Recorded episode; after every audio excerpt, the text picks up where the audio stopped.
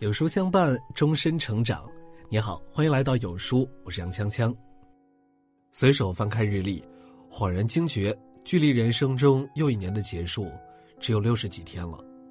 赶紧细数自己年初立下的目标，发现有些大目标甚至毫无进展，反倒是所有的小目标几乎都完成的很好。于是，在群里问了朋友，发现他们也是一样。一位朋友更是懊恼。本来说今年一定要读上几十本书，让自己有质的飞跃，结果到现在读的第一本书还停留在第二章。想来很多事情都是如此，华丽的开场却以惨淡收场。看过这样一条新闻，让我印象很深，因为和朋友打赌，要在两个月内练出六块腹肌，胖了二十斤的小张突击锻炼，结果导致横纹肌溶解。还引发了急性肾衰竭，然而这些并不是个例，起因都是锻炼的比较激进，结果身体遭受了反抗，欲速则不达，走得太快太急，反而走不了多远。这让我想到了李成儒老师的早年经历。最近李成儒在节目当中的犀利点评，被网友笑称“三味真火”，再次引发了超高的讨论度。其实李成儒曾在上海沉浮多年，还一度做得风生水起。北京的第一个自选式服装商店“特别特”就是由他创办。谈起这段经历，李成儒说：“一九九一年左右，我在做外汇的仓里有一千三百万美金。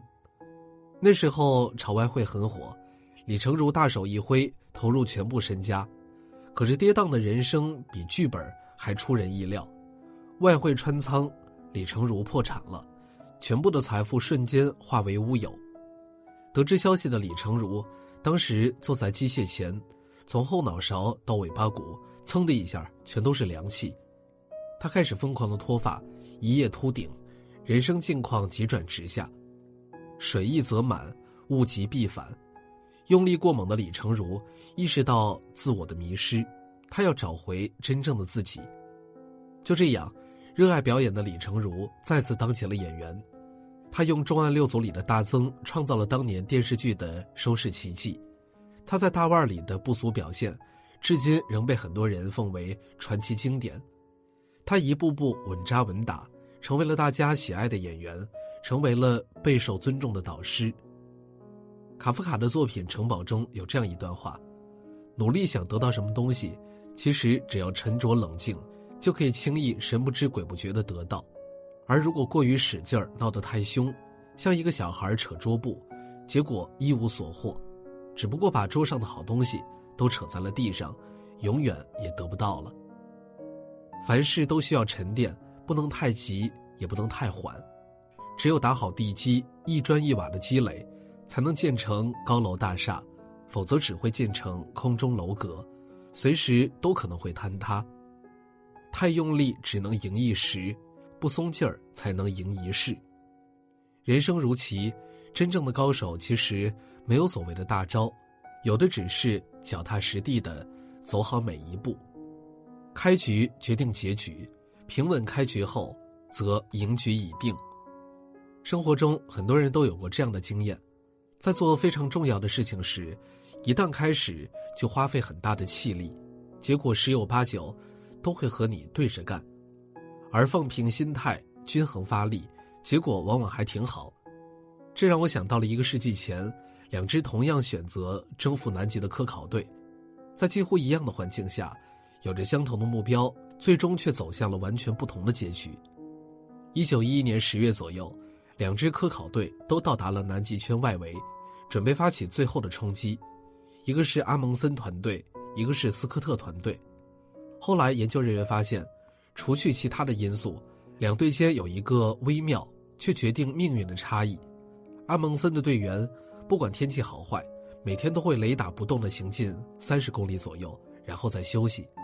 斯科特的队员，却在天气好的时候猛进四十至六十公里，天气不好的时候就在帐篷里歇着。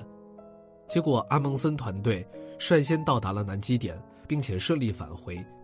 而斯科特团队晚了将近一个月才到达南极点，因为晚了，南半球就要入冬，斯科特团队在返程时，天气越来越恶劣，最终无人生还。阿蒙森团队细水长流、均匀发力的策略，让队员信心大增，每日都能够达成目标。保持稳定输出是有效的，时而猛攻，时而乏力是危险的。前几天，十年没有演戏的唐一菲，因为急于证明自己的演技上了热搜。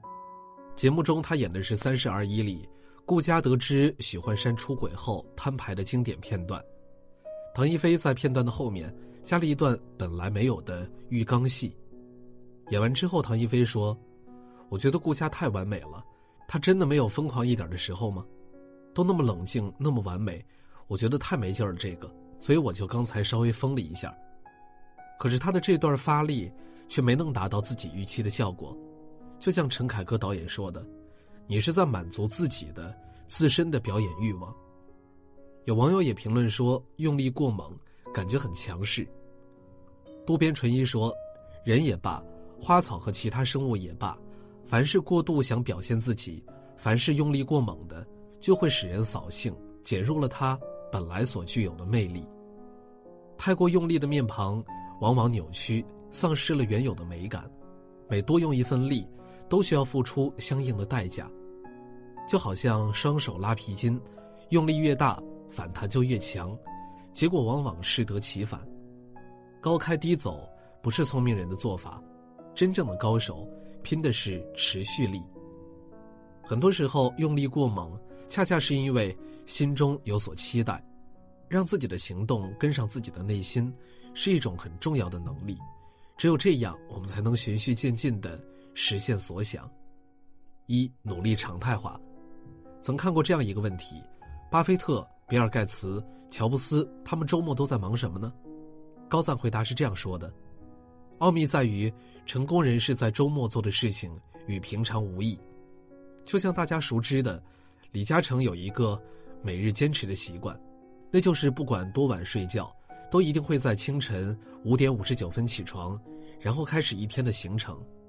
作家村上春树也将极度自律化为常态，他每天坚持写四千字。有报道说，他写作的方格纸甚至可以当日利用。他每天跑步。已坚持近四十年，不但成功戒烟减脂，还成为了马拉松运动员。这些人都不会突然发力，让自己绷得很紧，而是让自己每天都匀速前进。高手都是持续性自律的，因为他们懂得，只有认真过好每一天，才能走得更远。二，不要短视。有人说华为是典型的阿甘，想来还真是如此。早些年，房地产热潮涌动，有部下建议任正非也进军房地产，去赚一些大钱、快钱，轻轻松松就能赚一百亿。任正非听了以后坚决拒绝，赚完大钱就不会再想挣小钱了。过了几年，华为总部周围被纳入规划，开始建新城，有部下再次建议进军房地产，任正非听了以后拍案怒道：“华为是绝对不可能做房地产的。”谁以后再提这事儿，谁就下岗。正因如此，华为步履未变，一步一个脚印，踏实沉稳的走到了今天。就像任老说的那样，华为就是一只大乌龟，二十多年来只知爬呀爬，全然没有看见路两旁的鲜花，不被各种所谓的风口所左右，只傻傻的走自己的路。可如果当年任老一念之差，真的去赚那又快又多的一百亿，也许就没有今天的我方华为了。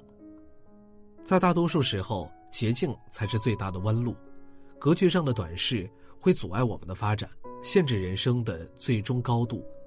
用力过猛的人不会赢，而时光永远不会辜负认真前行的人。一时竭尽全力，不知时时尽力，循序渐进，张弛有度，才是根本之道。日拱一卒无有尽，功不唐捐终入海。